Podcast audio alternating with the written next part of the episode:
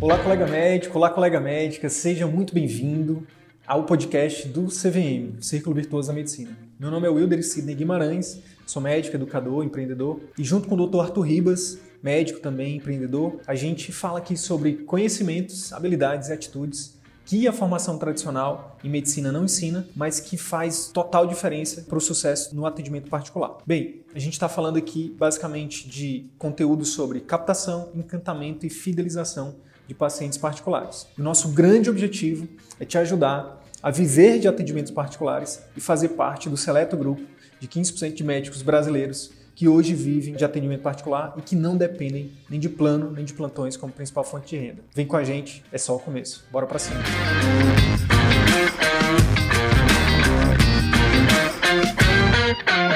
Sejam bem-vindos aí a mais uma live aqui do Círculo Virtuoso da Medicina. Meu nome é Wilder Sidney Guimarães, sou médico, educador. Junto com o Dr. Arthur Ribas, a gente produz aqui conteúdos, né, vídeos, né, textos, enfim, conteúdos sobre captação, encantamento e fidelização de pacientes particulares. É, a gente fala muito sobre conhecimentos, né, habilidades e atitudes que a formação tradicional em medicina não ensina, mas que são fundamentais para que você viva de atendimentos particulares, né, fazendo parte ali do seleto grupo de 15% de médicos brasileiros que hoje vivem de atendimentos particulares. E quando a gente fala disso, né, a gente traduz isso da seguinte forma: qual é o real objetivo né, do CVM, né, é, do nosso projeto aqui? A gente busca ajudar o médico né, a viver de atendimentos particulares e para que isso aconteça, né, a gente, é, o grande objetivo é que esse médico né, ele consiga exercer a medicina com excelência. Né? Quem aí que não, que não sonhou em fazer medicina para que realmente é, consiga é, atender o seu paciente do seu jeito, cobrar um preço justo, né? Então ter uma remuneração compatível com o seu esforço é uma das coisas que a gente defende também. Trabalhar menos, afinal de contas a gente também é um ser humano, né? Ter mais qualidade de vida, né? poder ali desfrutar de momentos com a nossa família, cuidar da nossa saúde, enfim, nosso grande objetivo é, é realmente ajudar o médico, né? A valorizar o seu trabalho, né? A saber e, e, e, a saber cobrar um valor justo, a saber como monetizar o seu conhecimento, né? Quantos colegas quantos colegas são extremamente competentes né, na sua, nas suas respectivas especialidades, ou mesmo generalistas, né, é, são extremamente competentes, né, entregam ali um, um valor absurdo para os seus pacientes e são muitas vezes né, desvalorizados, né, enfim, não recebem ali um, um atendimento adequado. Afinal de contas, é, a gente trabalha tanto, a gente estuda tanto, né, para abdica de, de uma vida, né? A gente começa a abdicar da nossa vida ali durante o pré-vestibular, né? Quantos de vocês aí é, estudaram durante três anos, quatro anos, cinco anos, né? Só para passar no vestibular. E, e, aí depois seis anos de faculdade, depois tem a residência, depois mestrado, no meu caso fiz mestrado, em alguns casos alguns colegas fazem doutorado, outros fazem fellow. Nesse, nessa jornada a gente abdica de muita coisa para no final das contas a gente receber 30, 50 reais por um atendimento, uma, uma, uma neurocirurgia ou qualquer outra cirurgia que, que ajuda ali a, a melhorar a vida da, da, pessoa ou salvar uma vida. Muitas vezes o, o, o, plano ali ou outro empregador qualquer paga 100, 200 reais por um procedimento que salva uma vida. Nosso grande objetivo aqui é ajudar você, colega médico, que deseja trilhar esse caminho do atendimento particular, né, munindo você com informações, com, com informações relevantes, né, práticas, né, que vocês possam aplicar. A live de hoje está imperdível. A gente vai falar sobre como você pode é, enxergar o seu consultório, a sua clínica como empresa.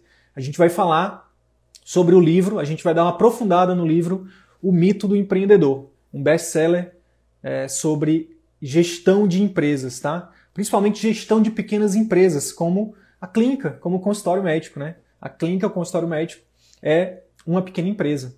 E a gente vai falar por que muitos negócios fracassam, né, o que você pode fazer para vencer isso. É, o autor é o Michael é, Jaber, né, um autor americano. Esse livro realmente é um divisor de águas, tá? Se você está pensando em abrir sua clínica agora, ou você é, já tem clínica e está vivendo um caos na sua clínica, é, eu recomendo esse livro e eu recomendo que você não saia dessa live aqui, tá bom? Para quem não sabe, o CVM é o nosso curso online, a gente tem um curso online, a gente já está indo para a sexta turma, é né, um curso de captação, de encantamento e fidelização de clientes.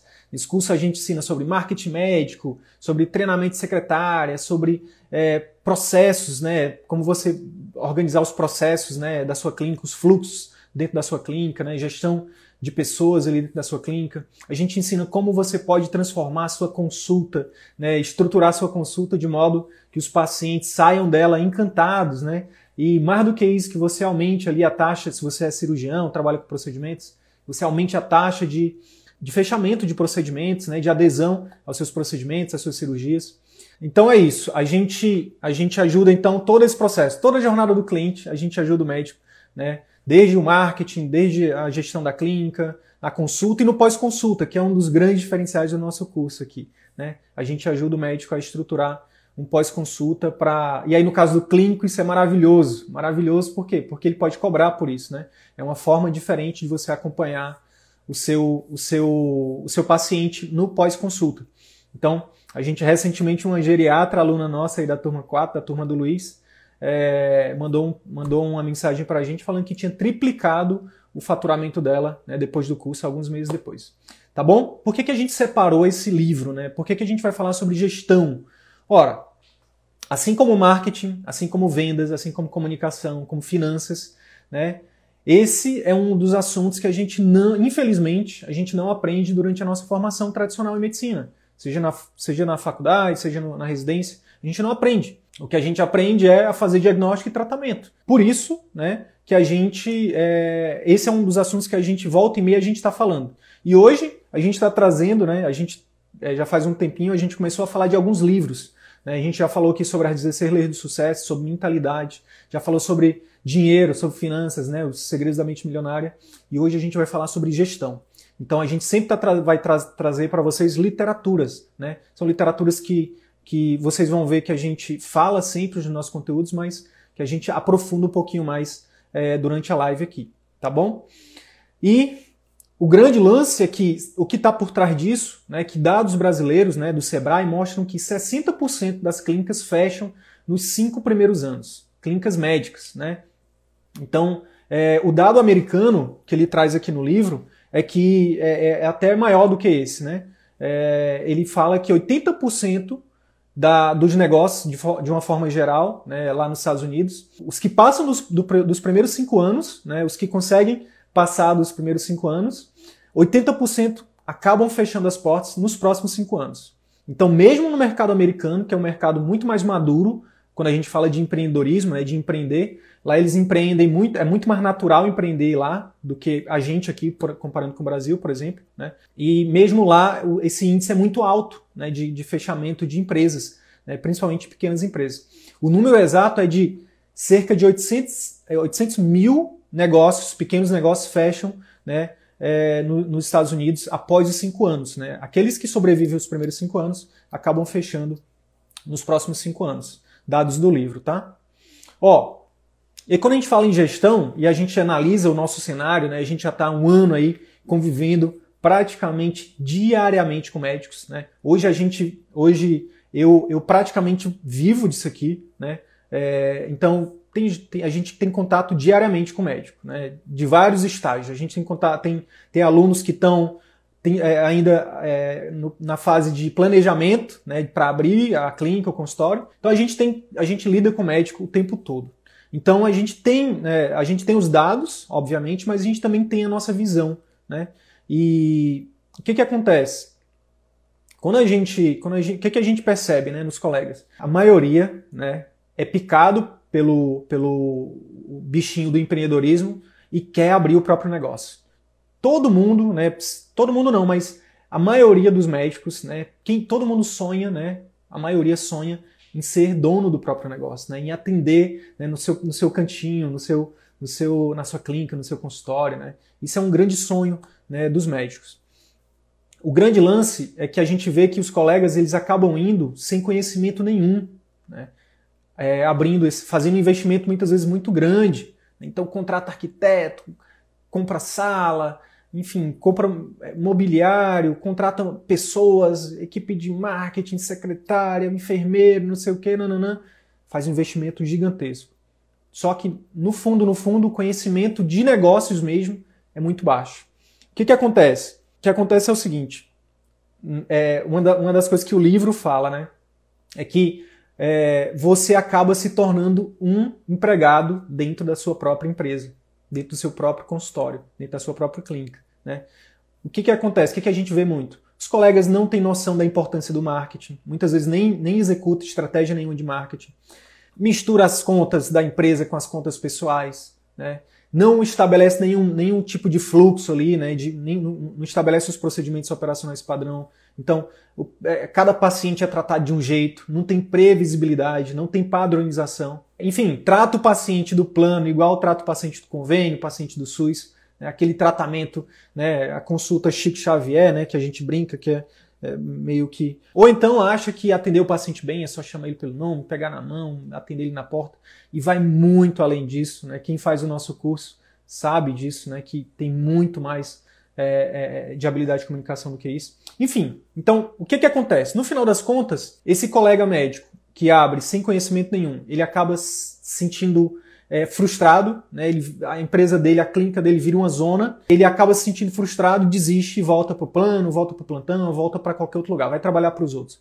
Ele pensa assim: ah, não nasci para isso. Ah, é muito difícil. Ah, é muita burocracia. Mas na verdade, se você for parar para pensar, o que os colegas dizem que é muita burocracia, é muito difícil, eu não nasci para isso, na verdade o que está por trás disso é falta de conhecimento. Para para pensar comigo. Eu sempre dou o exemplo da primeira sutura. Eu não sei para vocês, mas para mim foi difícil. Mas pensa também aí, sei lá, no primeiro parto que você fez. Pensa aí na primeira cirurgia que você entrou. Pensa aí no primeiro plantão que você fez. Pensa aí, enfim, sempre no início é difícil. Quando a gente não tem o conhecimento teórico e prático, é difícil. Quem foi aí de vocês que já sai sem, sem pegar nenhum livro, sem nunca ter lido um livro, sem nunca ter treinado, é, sem nunca ter visto uma cirurgia, já entrou e fez uma cesárea? Duvido, duvido. É por isso que a residência são dois anos, são três anos, são quatro anos. Quem aí que, que, que sem nunca ter lido um livro, sem nunca é, ter, ter visto uma neurocirurgia, sem nunca ter sido treinado, entrou e, e foi lá e clampeou lá uma, um aneurisma de aorta, ou de aorta não, de aneu, um aneurisma cerebral, uma basílica da vida, sei lá, cerebral média, enfim. então, é treino, pessoal. É, é teoria e prática, né? A gente tem aqui, a gente sempre fala de três coisas para os nossos alunos, né? Estudar, estruturar e aplicar. Isso vale para tudo na vida, né? Isso vale para tudo na vida. Primeiro a gente tem que estudar, depois a gente estrutura, traz para nossa realidade e depois a gente aplica. E aí você e aí acaba depois desse processo não, é um processo contínuo, é um processo contínuo de, de melhoria contínua, tá? Então, de novo, pegando o exemplo da obstetrícia, seu primeiro parto provavelmente foi o pior. Se você seguiu pelo caminho da obstetrícia, hoje, né, o, seu melhor, o melhor, a melhor técnica cirúrgica que você pode ter feito, provavelmente foi a última. Porque a cada vez que você faz, você fica melhor. Quanto mais você estuda, quanto mais você treina, mais você fica melhor. A mesma coisa é aqui. Não sei se você já parou para pensar. É difícil a gente querer é, é, é, estabelecer é, fluxos numa clínica se a gente não sabe nem por onde começar. Quantos de vocês sabem o que é POPs ou tem POPs estruturados nas suas clínicas? O desafio é, você que não é aluno do CVM ainda, você tem POP estruturado? O que, que eu estou querendo dizer com isso? A gente não pode também se, se, é, se cobrar tanto, né? A gente não pode se cobrar tanto de algo que a gente nem foi apresentado, de alguém de algo que a gente nem, a gente nem sabia. É a mesma coisa quando a gente fala de comunicação médica. Quando a gente fala de comunicação médica, é, é, os colegas até falam assim, não, mas é, é eu, eu sei, eu, eu sou um médico empático, né? Eu sou empático, eu sei demonstrar empatia. E aí a gente pede para a pessoa, para o colega gravar um vídeo e mandar, ou a gente, ou a gente faz nos treinamentos, nos cursos que eu já fiz presencial, isso é batata. Não, todo mundo fala assim: quem, quem de vocês acha que, que, que é empático, que consegue demonstrar empatia na consulta? Aí levanta. Ah, eu sei, a maioria diz que é. Aí quando a gente vai para presencial, quando a gente vai para a prática, infelizmente a maioria não sabe. Acha que sabe, mas não sabe. Né? Então, é, o grande lance é o seguinte: a gente a gente não, te, não teve acesso a esses conhecimentos, nem a treinamento sobre isso durante a nossa formação. Então, esse é o primeiro, é a primeira coisa que a gente tem que ter, consciência de que a gente não sabe. E a partir do momento que a gente tem consciência que a gente não sabe, o próximo passo é buscar ajuda. O próprio livro fala disso, né? Eu vou já chegar lá. E aí, o, o final de tudo isso é o seguinte: a empresa, o consultório, a clínica vira um caos, você está com um monte de boleto para pagar, você tá, tem que pagar, enfim, o custo fixo é lá em cima, você não está fazendo, você não sabe fazer o controle, não está fazendo, não está chegando cliente novo, é, os, os, antigos também não estão voltando, e aí você acaba desistindo. Né? Isso é, é, é, o que, infelizmente, a gente acaba vendo. No livro, pessoal, o, o autor conta a história é da Sara. A leitura desse livro é maravilhosa. É, na verdade, é um romance, se você for parar para pensar. É um romance, é uma história muito bacana, assim, é uma leitura muito rápida, tá? É, e aí ele conta a história da Sara. O que acontece? A Sara, é, ela cresceu vendo a, a, a, a, tia fazer bolos, né? Ela cresceu vendo as tias fazendo a tia fazendo bolo. E aí o que acontece? Faz o print aí e marca depois a gente, tá? Você vê da medicina. O que, que acontece? Ela se apaixonou pela, pelos bolos, pelas tortas da tia, né? E aí ela se apaixonou. Ela se apaixonou por fazer tortas, né? E aí as tortas delas ficava maravilhosa mesmo, né? Ela, ela... E aí o que aconteceu? Ela foi picada pelo bichinho do, do empreendedorismo, ela disse, poxa, as pessoas adoram minhas tortas, eu adoro a minha torta, então eu vou abrir um negócio de vender tortas. É óbvio, isso é natural, né? E aí é o que ela faz, ela abre um negócio. Só que, o que é que vocês acham que aconteceu com o negócio da Sara, né, quando ela simplesmente por saber fazer tortas, é, começou a ela abrir um negócio de fazer tortas. Vocês acham que deu certo ou não? Gente, fazer tortas e ter um negócio de vender tortas é totalmente diferente, tá? Totalmente diferente. E aí, alguma semelhança da Sara com a gente, com os médicos? Alguma semelhança? O que, que acontece? A gente adora atender pessoas, né? Pelo menos a maioria de nós, né? Os outros vão para outras especialidades que não tem muito contato e tá tudo bem, não tem problema. A questão é que a maioria de nós, médicos, decidiu fazer medicina né, porque a gente adora né, ajudar as pessoas. Né? E aí a gente é apaixonado por isso. A gente adora fazer diagnósticos, a gente adora fechar tratamentos e ver as pessoas melhorando. Poxa, eu lembro, eu lembro, não sei se vocês já, já passaram por essa sensação, mas é muito massa, né? Quando a gente realmente é, fecha o diagnóstico bonitinho, a gente faz o tratamento, o tratamento certinho, o paciente melhora, né? É, eu lembro dos meus tempos aí de, de. Tanto em todos os lugares que eu atendi, assim, mas isso é muito visível. Eu lembro é, da pediatria, né? Quando eu atendia criança e a criança chegava, a mãe chegava desesperada, por exemplo, com uma convulsão febril, sabe? E eu ali um pouco já mais, mais experiente, olhava, vi, descartava uma coisa mais séria e aí é, fazia o atendimento, e aí acalmava a mãe ali e tal. E aí, depois de alguns minutos, a criança voltava para o consultório, sorrindo, me abraçava, a mãe, minha nossa, para aquela mãe eu era o melhor médico do mundo. E aquela sensação né, de, minha nossa, eu sou médico, eu ajudo as pessoas. É maravilhoso o que a gente faz, é maravilhoso. E aí a gente, é, é, por algum motivo, né, enfim, em alguns em alguns casos a gente é porque a gente é um sonho que a gente tem, em outros casos é porque alguém falou, em outros casos é porque o paciente fala, doutor, doutora, onde é que é o seu consultório? E aí a gente quer, a gente vai e, e, e quer entrar nesse, nesse mundo, né? Então vou abrir meu negócio, vou abrir minha clínica, vou abrir meu consultório. E, e aí, infelizmente, o que acontece é o que acontece com a Sara, né? A gente acaba é, indo sem conhecimento, sem treinamento, sem estar preparado, né? E isso acaba que nos é, que a gente entra nesse círculo aí vicioso, né? Nesse, nesse, nessa frustração, nesse caos e a gente acaba desistindo. Mas o que eu estou aqui para dizer para vocês é o seguinte: é, a gente a gente pode, desde que a gente né, faça um esforço aí para aprender, para estudar, para estruturar e para executar, né, e fazer uma melhoria contínua disso, a gente pode superar né, esses, esses, essas barreiras aí e a gente pode sim né, viver de atendimento particular. Né. A gente tem uma série de alunos que estão né, começando a colher frutos disso. A gente tem o exemplo aqui do Arthur, que é, tem uma carreira de sucesso aí no atendimento particular, que nunca atendeu por plano, que nunca precisou trazer paciente de plano para o consultório, né, e que tem uma história aí um pouco parecida com a da Sara, só que é, é, é, é eu diria que até um pouco mais, mais é, bem sucedida, tá? Vamos lá. Então o que acontece? Eu vou abrir um parênteses né, para falar de algo que o autor fala, só que ele fala de forma diluída no livro. Mas eu vou falar de forma mais resumida. É o seguinte: basicamente, existem três tipos de gestão que você precisa estar atento né, para você é, é, colocar em prática o que a gente vai falar aqui. A, o primeiro tipo de gestão é uma gestão que você tem que ter de você mesmo. Tem até um livro que eu já recomendei, que ainda estou lendo, não terminei de ler ainda, chama Gerenciando a Si Mesmo, né, da Harvard Business Review. Então, é, antes da gente querer empreender, antes da gente querer ajudar o mundo, ajudar uma cidade, ajudar um bairro, ajudar várias pessoas, a gente precisa se ajudar. A gente precisa estar tá bem com a gente mesmo.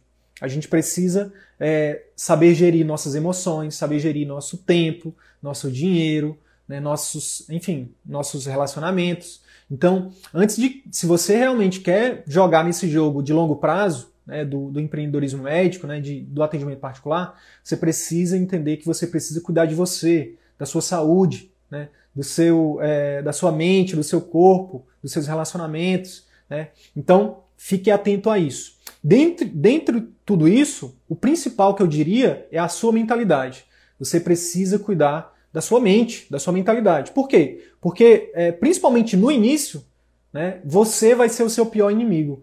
Né? Você vai ser o seu pior concorrente. Não é o seu colega de especialidade que está abrindo consultório também, não. É você. Por quê? Porque durante o processo vão haver barreiras, vão haver dificuldades. Se você não tiver com a mentalidade, por exemplo, de pensar no longo prazo, né, de, de, de investir é, agora pensando em colher depois, né, de dar o seu melhor, de ter, de ter consistência, né, tudo isso. A gente fala muito sobre mentalidade aqui também. Se você não tiver isso, provavelmente você nem chega no primeiro ano de negócio aberto, de clínica aberta. Então, a mentalidade é uma das principais coisas que você precisa gerir né, nesse primeiro momento. E aí, como você faz isso? Aí tem várias formas. Né? Sugiro que você é, pesquise, se ainda não faz, pesquise sobre meditação, terapia, né? então tempo para se alimentar direitinho, se alimentar bem, dormir bem. Tem várias formas né, de você construir uma mentalidade de sucesso. Segundo ponto da gestão é a gestão de pessoas. Para para pensar comigo. Você vai, além de gerir você mesmo, né, você precisa gerir outras pessoas. Você precisa gerir seus funcionários, você precisa gerir fornecedores e você precisa gerir principalmente os seus novos chefes, né, que são os seus clientes. Se você acha que vai deixar de ter chefe, não se engane, você só vai mudar de chefe. Se você tem raiva do seu chefe agora, né, o chefe atual, e quer, quer ter o próprio consultório, já fique sabendo que se você, se você tiver sucesso, você vai ter milhares de chefes. Né? Hoje, nosso, nossa meta aqui do CVM é ter pelo menos mil chefes. Né? Nossa meta atual é chegar nos primeiros mil chefes, que são nossos clientes. Então a gente precisa aprender a lidar com essas pessoas. Né? Não, não é fácil, não é fácil. E existe técnica para isso, existe formas também da gente fazer isso, tá? O terceiro ponto, depois de você gerir a si mesmo, depois de você aprender a gerir outras pessoas, né, a como lidar com outras pessoas, você precisa a, a fazer gestão de processos. Né? Dentro de uma empresa, muito além do que somente fazer diagnósticos e tratamentos, você vai precisar fazer e desenvolver estratégias de marketing, de vendas, de gestão, né, de fluxo de caixa, de, enfim, de estoque, de insumos, enfim, a parte de contabilidade, a parte jurídica, tudo isso faz parte de, é, do seu negócio, da sua empresa, né? E é extremamente importante que você é, saiba lidar com isso, né? E, e tenha né, isso de forma estru bem estruturada, tá bom? Agora entrando de forma mais categórica no livro, o que, que acontece? Eu vou trazer aqui alguns pontos que o livro aborda. Primeiro eu vou falar das três visões né, que o livro traz. Ele fala o seguinte, que toda empresa, né, todo pequeno negócio, né, no caso aqui, no, no nosso caso da medicina, toda clínica, toda clínica, todo consultório, é, o médico, né, na verdade, não o médico, né? Todo pequeno negócio precisa de ter três visões. A pessoa, né, o, o empreendedor, ele precisa de três visões, tá?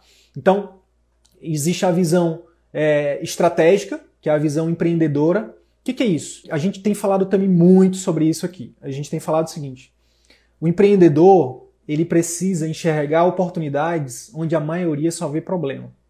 Por exemplo, a gente tem alunos nossos que agora, durante a pandemia, né, como não podia atender no consultório, se reinventou rapidinho e já botou a telemedicina para rodar. Né? Inclusive, a gente tem, é, quem, quem é aluno do nosso curso, acaba ganhando um bônus, né, entra, é, entra no, como bônus do curso, um, um, curso que a gente estruturou de telemedicina.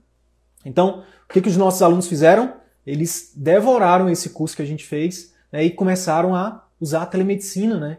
E muitos deles tiveram muitos resultados, né? A gente tem até uma live que a gente gravou com a doutora Irlena, onde ela, ela nos disse que nesse tempo de pandemia, o que segurou a onda do faturamento dela, da clínica dela, foi a telemedicina. Se eu não me engano, ela falou de 50 consultas no período de dois meses. Então, já dá para fazer, né, já dá para pagar ali a secretária, já dá para pagar né, os seus custos fixos, né?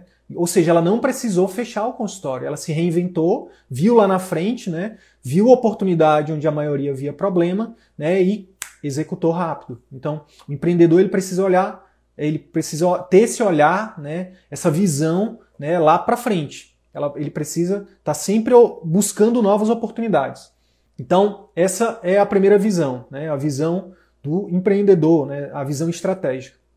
A segunda visão é a visão administrativa, a visão do gerente, a visão gerencial. Então, olha só, o empreendedor ele decide, ele decide que, ah, beleza, agora eu não vou poder é, fazer atendimento presencial, então vamos fazer telemedicina. Aí entra a visão do administrador. Que que o. Como é que o administrador tem que pensar? Ele tem que pensar o seguinte: beleza, vamos planejar então. Vamos planejar exatamente como é que a gente vai fazer. Então, você precisa né, planejar. Você precisa colocar no, no, na ponta do lápis. Olha, então beleza, eu vou fazer telemedicina. Como é que eu vou fazer? Primeiro eu vou fazer isso, eu vou fazer aquilo, eu vou fazer isso. Então, essa é, a, é, é, uma da, é uma das visões, a visão do administrador. E uma outra coisa extremamente importante do administra, da visão do, do administrador é que ele, é, ele precisa brecar o empreendedor. O empreendedor é o, é o, é o cara que está sempre querendo aplicar novas ideias, novas ideias. Vamos fazer isso, vamos fazer aquilo, vamos dominar o mundo. E o administrador não eu pé no chão, né? Ele, peraí, calma aí, vamos ver se a gente pode fazer isso. Vamos ver se a gente tem dinheiro, vamos ver se a gente, se a gente vai conseguir executar, vamos ver se isso é viável, vamos ver se isso realmente atende à necessidade do nosso cliente. Então, o administrador é isso. Outra função do, do, do administrador é que ele vai controlar a parte técnica, a parte operacional. O que que a, a já falando da terceira visão, a terceira a visão, a terceira visão do técnico. Então, Hoje, no consultório médico, né, a, a maioria de nós está preparado do ponto de vista técnico. A gente sabe no consultório médico qual é o produto, qual é o serviço. É o atendimento médico. Então a gente sabe fazer um atendimento médico. A gente defende que a, a, a gente até sabe muito bem diagnosticar e tratar, mas falta parte também do relacionamento, da comunicação, da habilidade de comunicação. Mas a maioria dos colegas até tira isso, até dá um, enfim, sabe fazer isso de forma intuitiva. Falta, falta muita coisa para a gente dizer que nós, médicos, estamos muito bem de, de comunicação, até porque os pacientes eles dão um feedback para a gente aqui no CVM muito grande. Toda vez que a gente fala de comunicação, que a gente distribui conteúdo, é muito frequente né, os, os, os pacientes, né, as pessoas que, que, que vêm falar: nossa, esse conteúdo de vocês é, precisa ser mostrado para todos os médicos. Enfim, o pessoal reclama muito do nosso atendimento, do atendimento médico, né? Da forma de cuidado. Mas, de forma geral, o diagnóstico e o tratamento, a parte técnica, a gente sabe. E aí o que acontece? O administrador ele precisa né, passar o que o empreendedor decidiu para o técnico fazer. Traduzindo em miúdos, né, aí muita gente pode estar pensando, Sidney, mas no meu consultório só sou eu. Sou eu e minha secretária. Tem alguns colegas que nem secretária tem, né? Enfim, como é que eu faço para ter os três?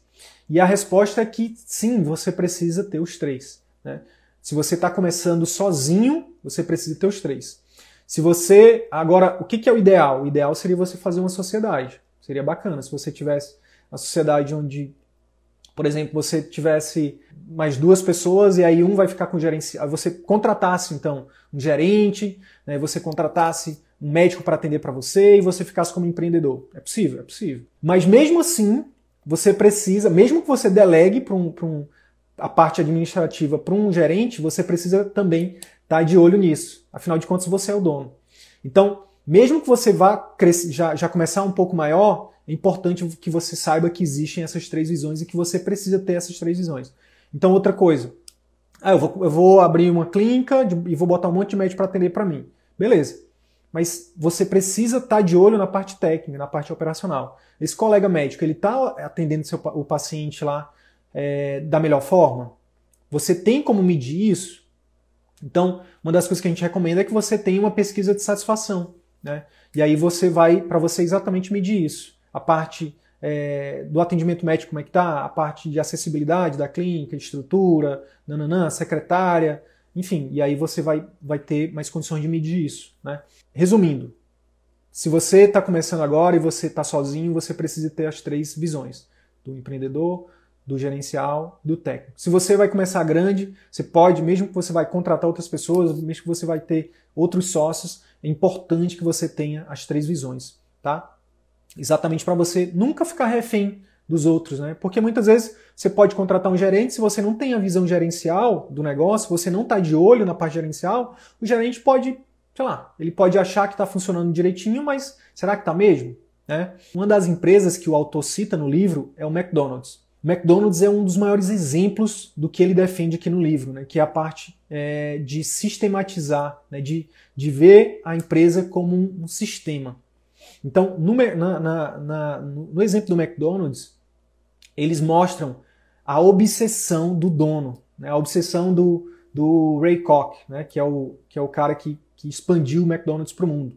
Inclusive, eu até recomendo o, o, o livro, né, o livro não, o filme, né, que conta a história do McDonald's, né? Teve os dois irmãos lá que começaram a, a, a primeira a primeira loja, né? A primeira é, que nem era franquia, né? E aí depois veio esse cara, o Ray, o Ray Koch, né? Que foi quem expandiu, transformou em franquia e levou o McDonald's para o mundo inteiro. Então, o filme mostra a obsessão desse cara, do Ray Koch, para que tudo fosse feito de forma padronizada.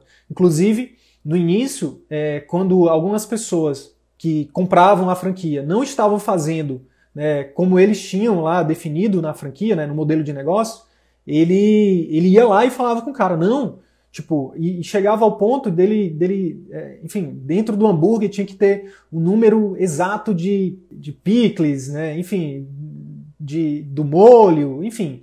E aí é, é, tem uma cena do filme que até ele, ele ele vai lá com, com um dos caras lá que comprou a franquia, leva o hambúrguer e fala: Olha aqui, tem mais alface do que o necessário nesse, nesse hambúrguer. Enfim, é uma obsessão muito grande para padronizar, né, para realmente manter a excelência ali. Um outro exemplo também que ele cita é o, é o da Ford. Né? É, a Ford também é, teve até, a gente até estudou né, durante a, a nossa formação aí, o Fordismo, né? que é exatamente essa, essa, essa padronização. Então, trazendo isso, trazendo isso para a nossa clínica, né, é, a gente precisa entender que a nossa clínica é uma empresa né, e que essa empresa ela precisa ser padronizada. Eu vou já falar um pouquinho mais sobre padronização, mas eu falei, eu falei isso tudo para dizer o seguinte: as três visões elas precisam estar equilibradas. Se você só tem a visão do empreendedor, você está em maus lençóis. Se você só tem a visão do administrador, você também está em maus lençóis. E no nosso caso, do médico, a gente tem predominantemente a visão do técnico. Foi o que aconteceu com a Sara lá. Né? Ela abriu o negócio dela e aí ela se viu né, uma empregada trabalhando dentro da própria empresa. E é, muitas vezes isso acontece com a gente também. Né? A gente abre a nossa clínica, a gente abre o nosso consultório e a gente trabalha, trabalha, trabalha, trabalha e não vê né, as coisas acontecendo, não, não vê o nosso patrimônio crescendo, enfim. Por quê? Porque a gente está ali apenas com a visão do técnico. Né? A gente acha que, que tem a ver somente com diagnóstico e tratamento. E não é. Existem várias outras coisas. Né? E a gente até defende né, que existem basicamente quatro passos, né, para ser bem didático, tá? Bem didático. Quatro passos né, para você organizar a sua clínica, né, para que você tenha uma chance maior de fazer sua clínica crescer. Que é o marketing, a captação assertiva, né, a parte de gestão, né, que aí a gente fala, dentro da parte de gestão, a gente fala de gestão de pessoas, treinamento da secretária, né, de, a gente fala da questão do ambiente, né? e da questão dos processos. O que, que é os processos? Os procedimentos operacionais padrão, pessoal, é exatamente você fazer um manual de instruções para cada, pra cada é, funcionário da sua, da sua clínica, né, do seu consultório. Então, no caso da secretária, você vai fazer um POP né, específico para ela. Então, é, você vai. E aí, esse POP, né, esse procedimento operacional padrão, você vai detalhar como é que ela vai fazer para atender o telefone, o passo a passo mesmo. Né, o que ela vai dizer, é, por exemplo, quando atender o telefone, sempre falar o nome, sempre perguntar o nome do, do paciente, sempre sorrir. Antes de falar do valor do, falar o valor do, da consulta, falar o valor do que a pessoa vai receber, né, se ela se ela se ela marcar a consulta. Então estabelecer o, o checklist mesmo, um checklist e, e, e, é, e treinar ela. Essa parada de treinar, de novo, um exemplo muito bom é o do livro, é o do filme lá do McDonald's. Vocês vão ver lá, quando vocês assistirem o filme lá, Fome de Poder, que é, eles têm também uma obsessão por treinar isso. E até a forma do, do da loja, né, da, da enfim, do, do, local, ele é desenhado para que quando alguém levante a, a, bandeja lá com a batata frita, o outro já passa com o hambúrguer, enfim. E eles treinam, treinam, treinam, treinam. Então, principalmente para você que está começando, você precisa separar tempo para treinar sua secretária.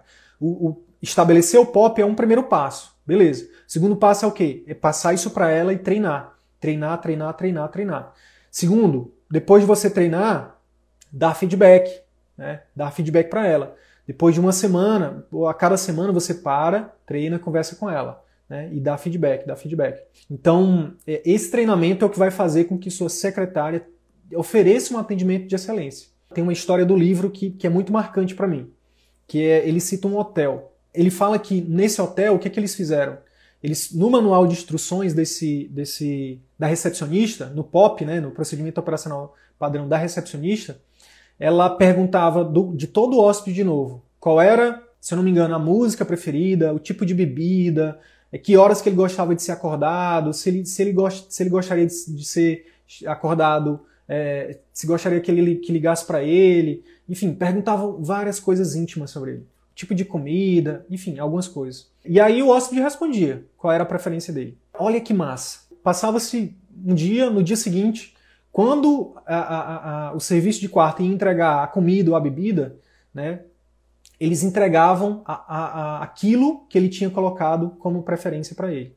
O tipo de tipo de toalha, o tipo de música, o tipo de comida, o tipo de bebida. Então o hóspede se sentia especial é uma coisa padronizada, né? Que é padrão, que muitas vezes a gente pensa assim, poxa, mas se ficar padronizado, vai ficar robotizado.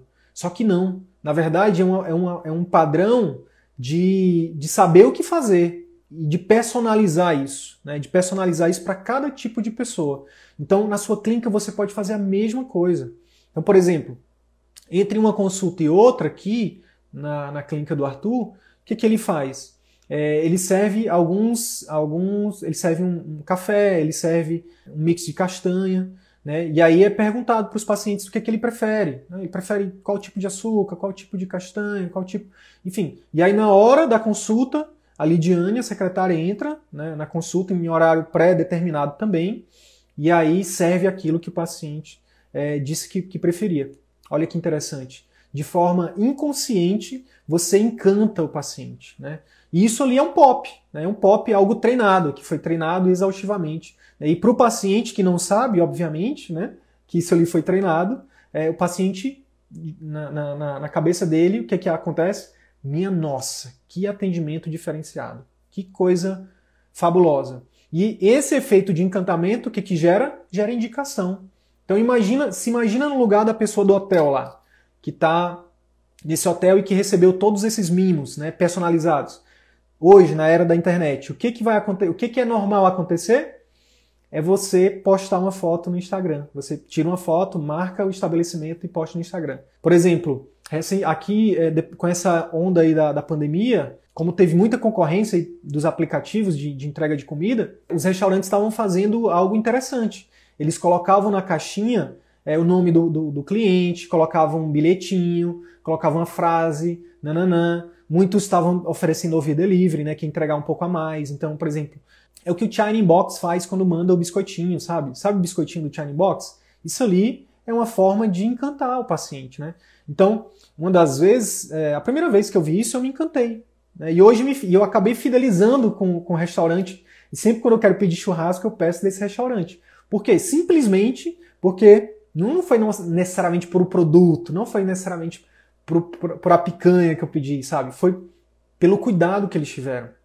Óbvio que o produto é obrigação deles me entregarem um produto bom, né? Uma carne bem, bem, enfim, do jeito que eu pedi e tudo mais. Agora, tinha um bilhetinho com meu nome.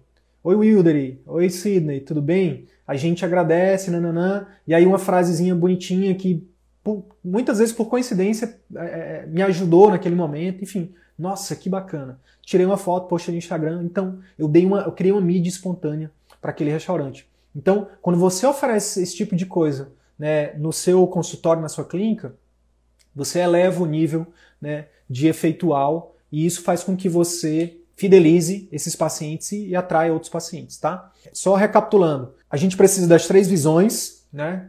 Segunda coisa, a gente precisa equilíbrio, equilibrar essas três visões. Se você ficar só na parte do técnico, vai dar ruim, vai dar ruim.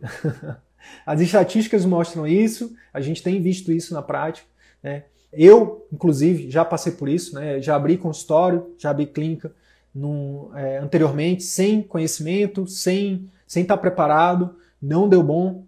É, obviamente que foram vários fatores que influenciaram. Minha filha nasceu, eu estava querendo migrar para o digital, mas a verdade é que é, hoje, hoje, né, você tem tudo para começar com o pé direito. Você tem todos os conhecimentos que você, é, você, enfim, hoje, se você quiser começar, né, a, e aumentar muito a sua chance de acertar ou diminuir a sua chance de quebrar, é muito maior, porque o conhecimento ele é ele é cada vez mais abundante. Né? Dez anos atrás não se tinha é, tanto conhecimento como a gente tem hoje. Só para finalizar, eu vou falar aqui dos estágios que o livro fala das empresas. Então ele fala de alguns estágios. O primeiro estágio é o estágio da infância. Ele fala que a infância é a fase do técnico, é quando a gente tá, tá apaixonado pelo nosso produto, pelo nosso pelo nosso serviço. Né? Então, nossa, eu vou arrebentar porque eu acabei de terminar a residência. Nossa, eu vou arrebentar porque, enfim, porque eu sou muito bom, os pacientes gostam de mim e eu vou arrebentar. Eu vou abrir meu consultório, eu vou, eu vou bombar. Então, essa fase da infância é a fase do técnico. E aí, se a gente não tiver cuidado, a gente cai no erro lá de achar que isso é suficiente e não é.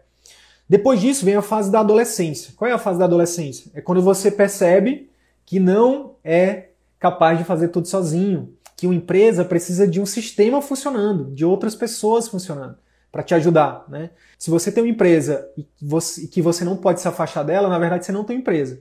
Você tem, você é autônomo, você não é empresário. Né? É por isso que a maioria de donos de padaria, de loja, não sei o quê, é, esses pequenos, esses, essas pessoas são autônomos. Se eles adoecerem, se eles pararem de trabalhar, a empresa não funciona. E na maioria das vezes eles que são o caixa, eles que são eles fazem tudo. E aí, muitas vezes, esse, esse tipo de, de negócio, quando a pessoa morre, o negócio morre com ela. A gente defende, e o livro deixa muito claro isso, e é o que a gente defende também, é que você cria um sistema. Mesmo que você não tenha outros colegas atendendo no seu consultório, mas que você crie um sistema que funcione independente de você. Eu lembro quando eu comecei a frequentar a clínica do Arthur, antes da gente começar a nossa parceria, que uma das coisas que me chamou muita atenção foi que eu vim aqui é, na clínica dele e ele não estava, eu sabia que ele não estava, não sei porquê, que eu, mas eu vim aqui e tava um fluxo de gente muito grande aqui, um monte de paciente entrando e saindo e aquilo me chamou a atenção. Por quê? Eu perguntei dele, e hoje eu entendo muito bem por que, que isso acontece. É porque ele criou um sistema. É, o atendimento, o cuidado que ele oferece não depende da presença dele aqui dentro. Ele criou um sistema. Ele estabeleceu procedimentos operacionais padrão que a equipe cumpre com ele aqui e sem ele aqui. E os pacientes estão extremamente é, educados em relação a isso e, e, e, e, muito, muito satisfeitos. Né? Mesmo você não tendo outros médicos dentro da sua empresa, né, dentro do seu consultório, da sua clínica, você pode transformar a sua clínica num sistema, tá bom? É isso que a gente ensina também no, no, com, com o programa de acompanhamento. Tá? O programa de acompanhamento é uma forma de você está é, é, é, acompanhando seu paciente, seja dentro da sua clínica, seja fora da sua clínica. Né? E aí, quando você junta programa de acompanhamento com a consulta bem feita, com POPs bem estabelecidos, com feedbacks, enfim, com toda uma estrutura de gestão, é, você cria um sistema. E, obviamente, de marketing também e tudo mais. Então, a adolescência, você precisa buscar ajuda. Peça ajuda. Deixa o ego de lado, passa por cima do ego. E eu sei que você é médico e a gente é. A, nosso ego é extremamente inflado. Né? Se você ainda não percebeu isso, eu sinto muito em te dizer isso, mas a gente tem um ego muito inflado. E sabe o que é o pior? É que esse ego é o que nos atrapalha de crescer. Tem um livro que chama O Ego é Seu Inimigo, que eu recomendo demais, demais, demais.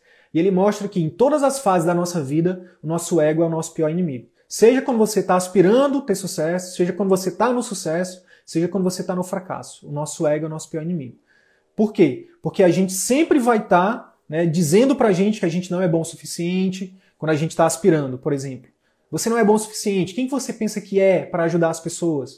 Quem que você pensa que é para, enfim, para viver de atendimento particular. Então, o nosso ego é, é, é a, nossa, a parte nosso, da nossa mente que diz isso. Então você precisa aprender a lidar com isso. Quando você tem sucesso, e por que, que a gente tem o ego inflado? Porque nós somos médicos. E o, e o médico, né, e, é, a cultura brasileira e mundial faz com que o médico tenha esse ego inflado, né? As pessoas, elas, elas, a cultura nos ajuda, né? Ah, nossa, você é médico, meu Deus, você é um ser especial. E a gente acaba caindo nessa nessa falácia. A gente não é especial. Né? A gente é um ser humano qualquer, a gente tem defeitos, a gente tem qualidades como todo mundo.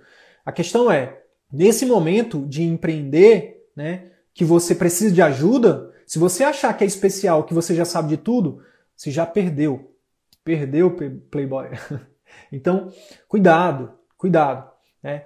A, dica, a dica mais valiosa desse livro, né, O Ego é Seu Inimigo, uma das mais valiosas, tem, tem centenas de dicas lá, mas uma dica que paga o livro, para mim, foi se eduque, né, eduque a sua mente para sempre se achar um aprendiz.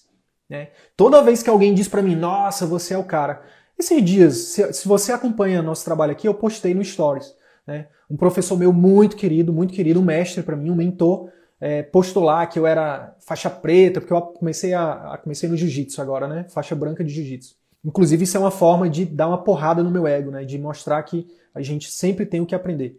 E aí ele falou assim: Nossa, depois de você. É, é, fez um elogio lá para mim. Depois de se tornar faixa preta em habilidade de comunicação, depois de se tornar faixa preta, nananã, agora é, tá seguindo o caminho do jiu-jitsu, não sei o quê. E eu respondi para ele: toda vez que fazem isso comigo, eu, eu tento me policiar para dizer, calma, não é tudo isso não, não é tudo isso não.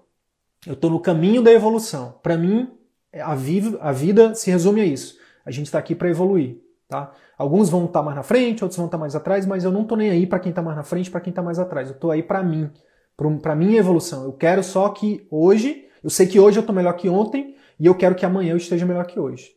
E aí, quando a gente tem essa mentalidade de, achar, de, de, saber que a gente não sabe tudo, que o nosso ego tá, vai, nos, vai nos querer nos sabotar, a gente tem que buscar ajuda. E aí, quando a gente busca ajuda, as pessoas vão nos ajudar. Simples assim. Foi o que aconteceu com o Arthur. Né? Na história do Arthur, né, aconteceu isso. Ele abriu a clínica, ele achava que ia bombar, e aí não, não bombou. Até que ele chegou na fase da adolescência e foi buscar ajuda. Foi fazer cursos, foi ler livros, né, enfim, fez uma, uma série de investimentos. Investimentos é, de centenas de milhares de reais para a gente estar tá aqui hoje, né? Tanto dele quanto meu, para a gente poder estar tá aqui, né, se sentindo à vontade para ajudar outros médicos, é porque a gente já passou por. O, a gente já está um pouquinho avançado no sentido de já, já, já foi buscar muita ajuda, né? E, e a gente nunca para, nunca para.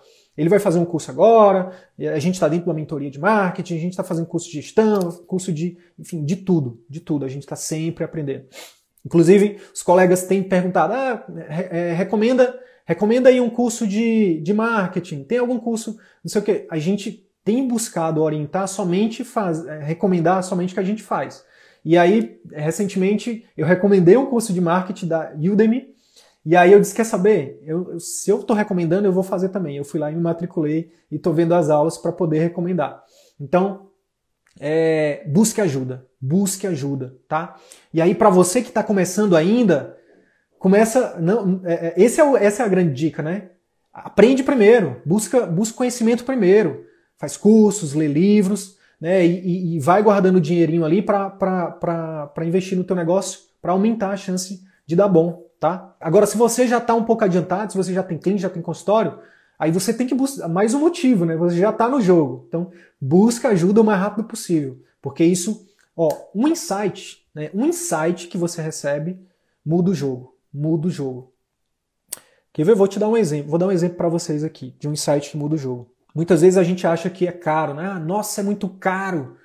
Uma, sei lá, um curso é muito caro, 10 mil reais, um exemplo. A gente vai tem um curso que está na nossa lista que é 10 mil reais de gestão, tá? Inclusive eu posso até falar aqui que a gente recomenda, né? não, tem, não tem problema. Chama Empresas Autogerenciáveis, é, o EAG, do Marcelo Germano. Até recomendo para vocês. Façam lá, quem sabe a gente até faz junto. O Arthur vai fazer, eu vou fazer.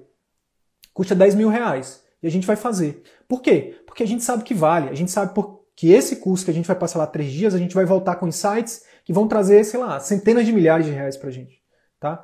Então, dando o exemplo da nossa realidade, né, do, C, do, do, do, CVM. Uma aluna nossa, recentemente, é, enfim, a gente fez uma consultoria com ela e ela estava em dúvida.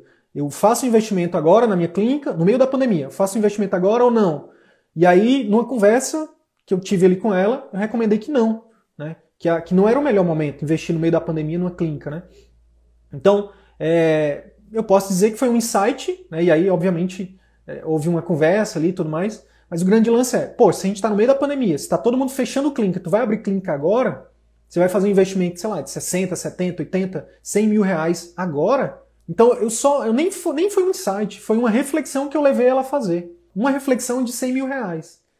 Uma conversa de 100 mil reais. Então, a gente muitas vezes fica ancorando né, o valor, enfim, dos cursos, dos livros. Quanto, quanto, quanto que esse, esse livro aqui custa, sei lá, 30, 40, 50 reais.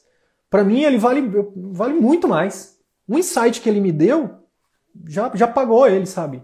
O maior investimento que você pode fazer em educação. É o maior investimento que você pode fazer em conhecimento. Porque um conhecimento que você tem agora, primeiro, nunca mais ninguém vai te tirar, né, e você pode usar várias vezes. Por exemplo, muita, em alguns momentos, quando a gente, a gente já passou por isso, né? Cada vez mais tem diminuído, já, o pessoal parou de, de falar isso, mas a gente já ouviu, tipo, poxa, é, enfim, 4, 5 mil reais no curso online, vocês estão vendendo 4, 5 mil um curso online, e a gente fala, não, não é um curso online. A gente não está vendendo um curso online, a gente está vendendo uma mudança de vida. Quanto que vale para você passar mais tempo com seu filho? Quanto que vale para você é, ter mais tempo para cuidar da sua saúde? Quanto vale para você atender seu paciente do seu jeito? Quanto vale para você? Enfim, não é um curso online. A gente está vendendo algo que não, que não tem no mercado. Então, buscando ajuda. Depois, saindo da zona de conforto. Depois você começar a buscar ajuda, você vai ver que você não sabe, que você não sabe de nada, aí você precisa buscar mais ajuda ainda e aplicar. Sair da zona de conforto. Saia da zona de conforto. Crescer dói, crescer dói, crescer dói. Tá? Toda vez que a gente sai da zona de conforto, dói bastante. Quando a gente está crescendo, fazer jiu-jitsu dói. Todo dia eu tô quase que eu não consigo levantar. Dói. Todo tipo de crescimento dói. Para você se tornar médico, doeu. Para você fazer residência, doeu. Para você ter seu negócio próprio, vai doer. Saiba disso. Mas saiba que vai passar e que daqui a pouco você vai colher frutos. A dor, ela principalmente no início. Depois a dor, ela diminui. Tá? Ela vai diminuindo e aí vem começa o prazer. Isso é, é para tudo. É outra coisa. Ou você cresce ou você morre. Ah, fiz uma consultoria ali, agora beleza. Dei os primeiros passos, está funcionando. Não, não para. Continua investindo, continua investindo e continua crescendo. No empreendedorismo, ou você cresce, ou você está crescendo, ou você está morrendo, tá? Não existe essa de estabilizar, não, tá? No empreendedorismo, ou você está crescendo, ou você está morrendo. E a última fase é a fase da maturidade, tá? Maturidade é quando você enxerga a sua empresa como um sistema e faz ela funcionar mesmo sem você. Tá bom, pessoal? É isso. Eu gostei bastante. Espero que vocês tenham gostado.